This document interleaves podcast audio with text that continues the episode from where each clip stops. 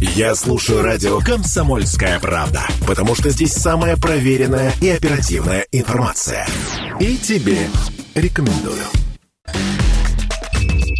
Экология 2.4 на 107.1 FM. А, Да, друзья, четверг на календаре, и, конечно, этот день традиционные экологические вопросы мы обсуждаем в прямом эфире а, радио КП. Алексей Урбиский, Ольга Тепляшина, Андрей Калинин за звукорежиссерским пультом. И к нам присоединяется председатель комиссии по природным ресурсам и экологии законодательного собрания края, депутат законодательного собрания Виталий Дроздов. Виталий Александрович, доброе утро. Доброе утро. Ну, э, собственно, мы сегодня экологический какой-то момент э, обсуждали, связанный с тем, что теперь... Будут превентивно м, предотвращать вот эти последствия режима неблагоприятных метеоусловий, э, то есть заранее Предупреждать С- о том, что снижать. вдруг случится НМО. На самом деле, да, полезная вещь. А, Вы, конечно, предварительно там намечали план разговора, но я хотел бы здесь подробнее, наверное, остановиться. Да, интересно. по примеру нашего президента, полминуточки буквально. Конечно, конечно.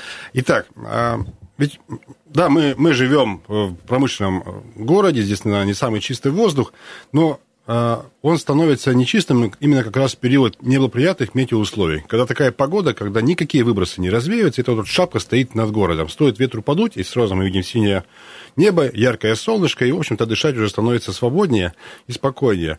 Поэтому а, очень важно, чтобы как раз эти вот в дни НМУ, когда погода, когда погода такая способствует застою выбросов, а, снижались эти самые выбросы вот всеми, всеми э, загрязнителями.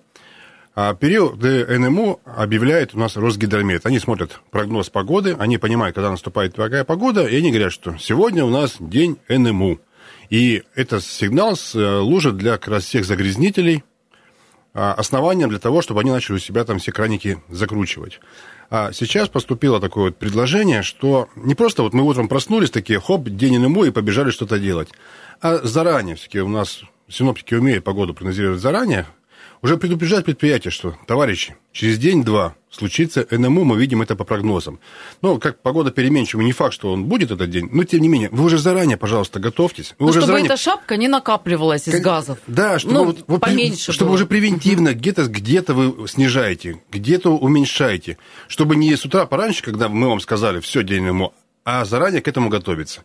Вот об этом сейчас речь идет, и я рассчитываю, что это, конечно, не кардинальное решение вопроса, но тем не менее, это такое еще одна такая капелька в, в то, чтобы воздух сделать чище. Ну, согласен, предупреждать это, конечно, хорошо, но лучше предотвращать э, Конечно. какими-то реальными действиями, реальной программой, и такая программа существует, и мы об этом поговорим. Но э, прежде, вот возвращаясь к тому, что вы сказали, это очень хорошо, когда есть реально какой-то краник, который можно э, прикрутить. И, ну, обычно это связано там с фактором производства, где этот процесс контролируется там на каком-то вот автоматическом уровне. Но помимо этого, у нас есть еще множество факторов загрязняющих. Мы постоянно там говорим, кто же больше загрязняет атмосферу? Промышленные предприятия, автотранспорт, э, частный сектор. И э, похоже, несмотря на то, что разговоры идем давно, мы к какому-то единому э, мнению прийти э, не можем. Опираемся на разные данные. Вот э, э, экологи, вот люди, воплощающие эту программу в жизнь, все-таки на какие данные ориентируются они? Что мы берем все-таки за,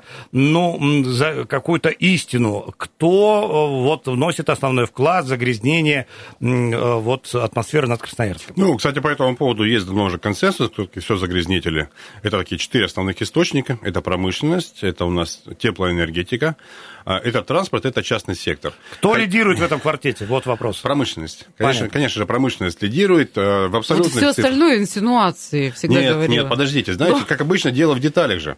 Конечно же, промышленность. Конечно же, например, алюминиевый завод, конечно же, цементный завод, конечно, тоже в том числе как раз цветмет. Еще какая промышленность, асфальтобетонный завод. Промышленность, вот в валовом, а, если посчитать объеме, конечно, промышленность. Плюс теплоэнергетика, наши большие а, ТЭЦ. Они тоже вкла- вносят существенный вклад.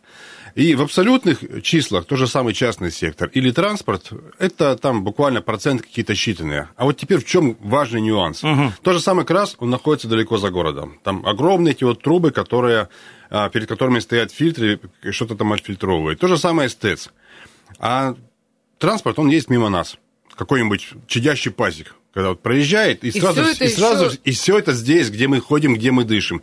То же самое, На например, небольшой высоте. Частный сектор.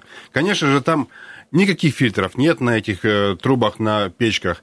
Но это все вот на уровне буквально нашего там роста, а, одного этажа. Это никуда не развеется, это никак не фильтруется. И поэтому это то, что непосредственно мы здесь рядом чем э, дышим. Поэтому абсолютные числа, они не очень большие, но влияние их э, настолько велико, вот, непосредственно качество воздуха, что его нельзя недооценивать. Ну так а вот этот комплексный план, который разработан, что он предполагает, какие меры и насколько они выполнимы? Потому да. что у нас тут фантазий на тему экологии было много за эти годы. Ну, соответственно, комплексный план – это вполне официальный документ. А, осенью прошлого года он утвержден был в новой редакции вице-премьера Виктории Абрамченко. Он предполагает а, модернизацию производства на окразе, которая а, идет, и я рассчитываю, что она также будет идти бесперебойно. Комплексный план предполагает модернизацию всех красноярских ТЭЦ, ТЭЦ-1, ТЭЦ-2, ТЭЦ-3, особенно установку этих электрофильтров, которая тоже идет, она должна скоро закончиться на ТЭЦ-1. Закрытие этих вот так называемых малых котельных, более 30 штук по всему городу. Тоже хотел бы обратить внимание на фактор этих малых котельных. Ну, вот я всю сознательную жизнь прожил в районе Свободного. Mm-hmm. Возле телевизорного завода, возле сейчас торгового квартала, там была муниципальная та самая котельная на телевизорной. Ну, там буквально за один день а, машины, припаркованные а, где-то рядом, засыпало таким тонким слоем угольной пыли. И вот все примерно так муниципальные котельные, они э, работали примерно так же. Соответственно, эти котельные закрываются. У нас болевая точка, это сейчас котельная ЭВРЗ, которая тоже находится в центре города, тоже, которая периодически коптит. А там по технологии для, для ЭВРЗ нужен просто пар, который эта котельная производит, и там техническое решение пока и экономическое не могут найти, а, так, чтобы и завод не закрылся, и в то же время эта котельная была Э, закрыто, а отопление переведено на централизованное. Это тоже в комплексном плане есть, закрытие этих самых котельных. По э, транспорту есть программа и финансирование, в том числе федеральное, на покупку э, электротранспорта. Это и троллейбусы, это электробусы, это и трамваи, и частный сектор. У нас 15 тысяч домов примерно, которые из них, которые больше 10 тысяч отапливаются печкой, дровами, углем, и их нужно перевести на какое-то более экологичное виды топлива. Это может быть газ, это может быть централизованное отопление, это может быть в том числе электроотопление, это может быть отопление пилетами, в том числе там, предлагающие тепловые насосы по возможности использовать. На мой взгляд, что сейчас из э, всех этих направлений угу. выпали котельные, которые бы я отнес бы к, таким к небольшим предприятиям они э, меньше, чем эти муниципальные котельные, которые отапливали какую-то э, часть микрорайонов, жилых домов. Это бизнес э, для своей какой-то производственной небольшой площадки делает свои небольшие котельные. А делать вам потому, что подключиться к централизованному отоплению достаточно дорого, а экономически выгоднее опять поставить у себя небольшой такой терморобот и им отапливаться. Это больше, чем частный дом, но это меньше, чем муниципальная котельная. И они нас находятся примерно в такой в серой зоне. А поскольку они не относятся к большим производствам, зачастую у них нет даже тех самых планов снижения выбросов. Но я даже знаю, один вот из достаточно новых торговых центров тоже имеет такую котельную. Вот, вот скорее всего, у них даже нет этих планов по снижению выбросов в дни неблагоприятных метеоусловий. У них там явно нет каких-нибудь нормальных э, фильтров. И а, сейчас с ними Министерство экологии так активно взаимодействует. Где-то кнутом, где-то пряником, где-то их там уговаривает, где-то там их штрафует, где-то даже закрывает в судебном порядке совместно с прокуратурой. Но, тем не менее, такие примеры как показывает опыт и практика, достаточно многочисленные, и здесь есть над чем поработать. Ну, например, есть постановление правительства Красноярского края еще 2022 года, где вообще написано черным по белому о том, что котельные, а, точнее, какие-то предприятия, базы, торговые центры, у которых есть тех присоединения к центральному отоплению, они не имеют права использовать э, котельные на угле. А такие примеры есть, поскольку центральное отопление дороже, люди отрезаются и подключаются э, к своим своим небольшим котельным. Вопрос, как это контролировать? Нужно бегать тогда по всему городу с передвижными лабораториями, искать таких э, горе-предпринимателей. Но такие примеры есть. Там же самый телевизор, про который я говорил. Угу. Муниципальную котельную закрыли, рядом осталось небольшое предприятие, которое там активированный уголь какой-то производит, и которое говорит, а у нас все хорошо, мы тут вот санитарно-защитная зона 200 метров, мы как коптили, так мы будем коптить. Никаких у них там планов по снижению выбросов нет. И вот э, с ними ну, очень много сил приходится приложить, на контакт люди плохо идут. И, к сожалению, такие примеры и есть. Я думаю, что в комплексный план нуждается в уточнении в отношении вот таких малых предприятий. А еще. есть расчеты, э, вот если э, вся эта работа удачно завершится, насколько снизится? Задача, расчеты есть, задача есть, должны быть снижены на 20% к 2026 году. Но программа «Чистый воздух» продолжается дальше до 2030 года. Продолжается не потому, что что-то там не успеваем, а потому что а, то, что делаем, нужно продолжать делать. И там к 2030 году стоит задача снизить выбросы на 40%. А задача, думаю, что это можно выполнить, но э, и нужно тоже понимать, что по щелчку за там, а, год, два, день это сделать невозможно. Ну и мы начали с того, что а, на прошлой неделе на комитете у нас министр рассказывал о ситуации в Красноярске. Вот в Ачинске насумевшая была история с черным снегом, который угу. выпал с предприятия э, то ли глиноземного кабинета, то ли цемента. Там сейчас анализы проводятся, и, и чтобы было понимание, откуда этот черный снег прилетел. Я уезжал на выставку форум э, в Москве на ВДНХ, там был День экологии, мы с коллегами из городов, которые тоже участвуют в эксперименте, обменивались опытом. А опыт у коллег есть, над которым можно, проработать которым можно повзаимствовать. Ну, например, мы говорим, возвращаемся к частному сектору. Одно из направлений – это самая газификация частного сектора. Сейчас она у нас происходит через установку таких индивидуальных газгольдеров э, в каждом доме. Недешевое достаточно удовольствие. И э, у нас ведь нет трубопроводного газа, у нас жиженный углеводородный газ, который сам по себе дороже. То есть Красноярский, я не устаю повторять, что Красноярский край богат природными ресурсами, в том числе богат дешевым бурым углем. Бурый уголь дешевле любых других источников тепла, поэтому он даже дешевле, чем газ.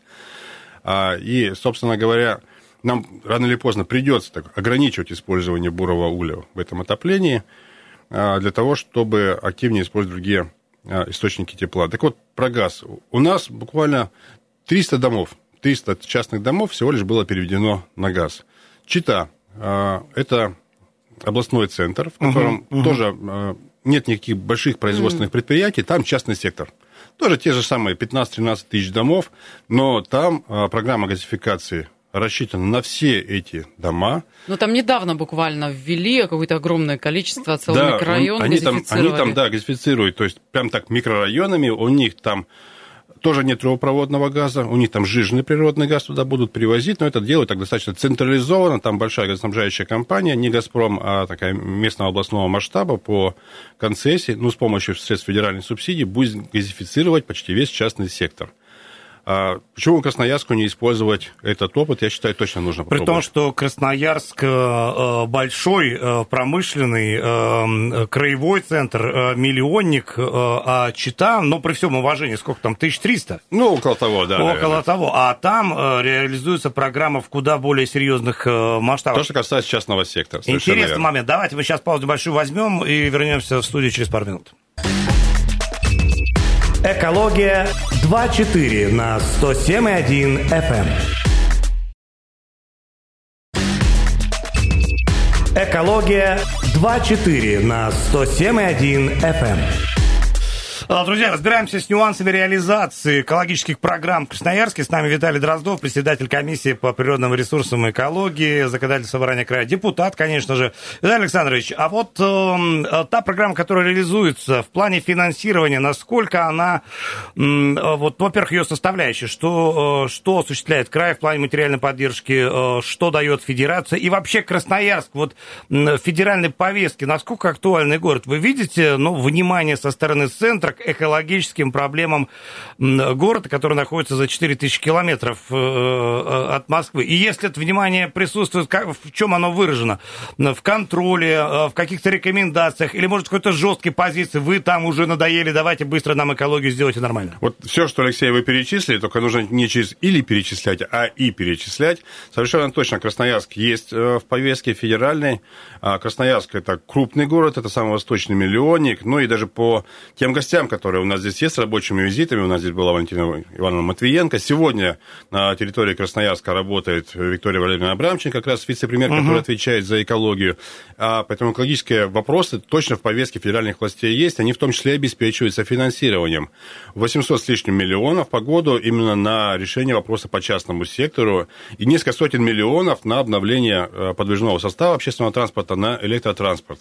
А, плюс Красноярский край своего бюджета тоже добавляет э, денег. jak Вчера мы с коллегами в городском совете э, обсуждали как раз вопрос электрификации частного сектора. Уже много об этом говорили, что частный сектор нужно переводить в том числе на электротопление. Ну, это такой самый простой путь. Он упирается тоже... Казалось бы, самый очевидный. Да, тем более в нашем э, Красноярском крае энергоизбыточном, где у нас есть такая огромная ГЭС, где наши там ТЭЦ-1, ТЭЦ-2, ТЭЦ-3, про которые мы говорим, это в первую очередь не котельная, это в первую очередь как раз электростанции, которые тоже вырабатывают электроэнергию, которая может идти на электротопление.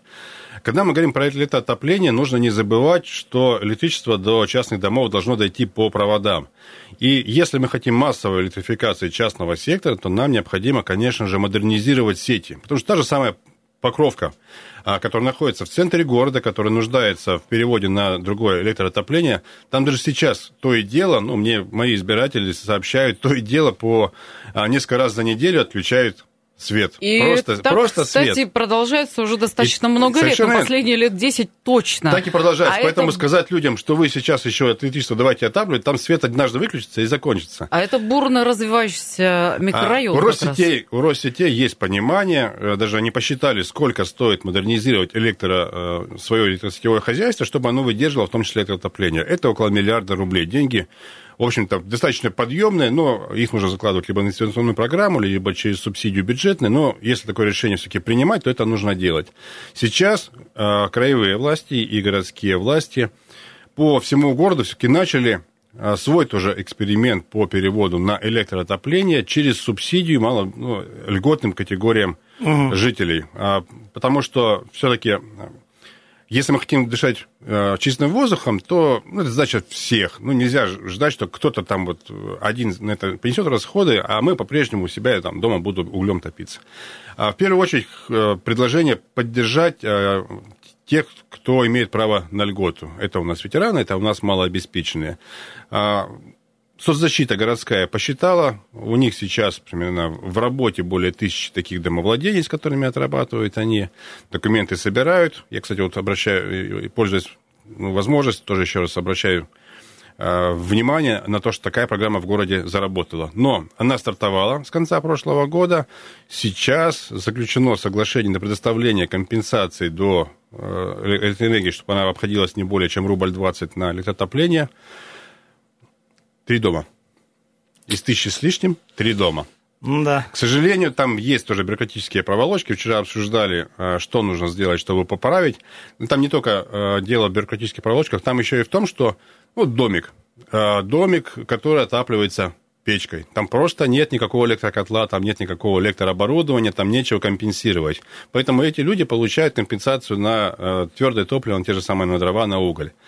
А, тем не менее, э, деньги федеральной субсидии, они предполагают возможность и покупки этого самого электрооборудования. Ну, вот, соответственно, сейчас нужно будет тогда а, правовые акты городские подкорректировать, чтобы, если уж люди не могут получить субсидию, потому что у них нет оборудования для электроотопления, ну, дайте им, давайте дадим субсидию, поставим там тогда это электрооборудование, там, где это возможно, чтобы все-таки переводить на электроотопление. Расширять, я считаю, категорию получателей субсидий тоже нужно, но, повторюсь, не забывать о том, чтобы у нас сети все это выдержали, и сетевая, э, сетевые организации должны заблаговременно проводить модернизацию.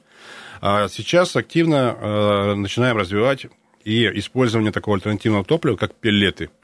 Губернатор подписал с руководством э, СИГИЖ групп, это большое промышленное предприятие, соглашение о производстве пеллет потому что до введения обширных станций Красноярский край занимал второе место в России по производству пилет, но основной рынок сбыта это была либо Европа, либо Южная Корея, где пилеты как раз используют как экологичное топливо. Но и применительно к мы опять сталкиваемся с тем, что пилеты дороже, чем бурый уголь. Хотя в том же самом Лес-Сибирске, удивительно, это у нас э, город, такая столица лесной промышленности. Угу. И там угольные котельные. Не на щепе, на каких, не на опилках, а там угольные котельные. Ну, это точно странно. Лесибирск, он тоже вошел в программу «Чистый воздух», и нам нужно, считаю, активнее использовать биотопливо. Соглашение с ЕГЖО предполагает, что не смогут обеспечить достаточный а, уровень цены на свои пилеты сопоставимый с бурым углем, и я думаю, что мы будем расширять а, возможность использования пилет, э, убирая бурый уголь, а, для того, чтобы воздух был чище. А, заинтересовал все-таки вопрос по обновлению вот этого электросетей, потому что он насущный, и мы вот с кем-то из специалистов разговаривали, в общем, за последние 30 лет все время говорили на 70% изношенной сети, сейчас говорят на 65%. Вот за последние 30 лет э, на 5% лучше стало. Если все-таки это будет субсидировано как-то государством, а э, проблема-то в чем? Э, в том, что вот эта логистическая составляющая в тарифе тарифе на электричество, она существенная. Не получится ли так, что потом э, за государственные деньги, отремонтировав э, сети, нам потом еще и тарифы повысят? А, ну, так не должно получиться, потому что а, либо инвестиционная программа, либо субсидии, она уже должно в действующем тарифе э, учитываться. Просто, ну, сейчас вопрос приоритета. И, например, опыт Бурятии – тоже по чистому воздуху. Если мы про Читу говорили, там газификация, то э, улан уже сейчас активно начинает отапливаться электричеством. Ну, причина в том, что там люди без всяких убеждений приходят на электричество. Это же удобно. Кнопку нажал, и все заработало. У них там тоже нет дешевого угля. У них там уголь дорогой, сопоставим с электроэнергией. И там уже э, начинается вопрос к надежности электросетей. И там как раз Россети, там тот филиал, а, они модернизируют свои сети за счет федеральных денег, за счет федеральной субсидии. Так, чтобы а, на тариф это никак не отразилось, тариф не повысился, но надежность электроснабжения улучшилась. А, а что тогда видится как лучшая альтернатива электроотоплению? Ну, поскольку на одном электричестве, ну, мало ли что, как говорится, аварии никто не отменял. Ну, в Э, в наших условиях я не очень верю, что частный сектор можно подключить к центральному отоплению, то есть в той же самой Покровке, перекопать улицы, угу. проложить такие вот огромные трубы, это точно отразится на тарифе, это будет очень-очень безумно дорого. А помимо а, электроотопления, я все-таки считаю, что а, можно использовать биотопливо. Активнее нужно использовать биотопливо. С современными котлами эксперимент сейчас проводят по этим современным пилетным котлам в Минусинске. Там сейчас министр был в командировке. А я все-таки считаю, что газификация тоже должна использоваться, даже на жиженном газе, ну, только вот не так вот не точно, как она сейчас идет, нужно точно опыт а, читы у нас активнее использовать.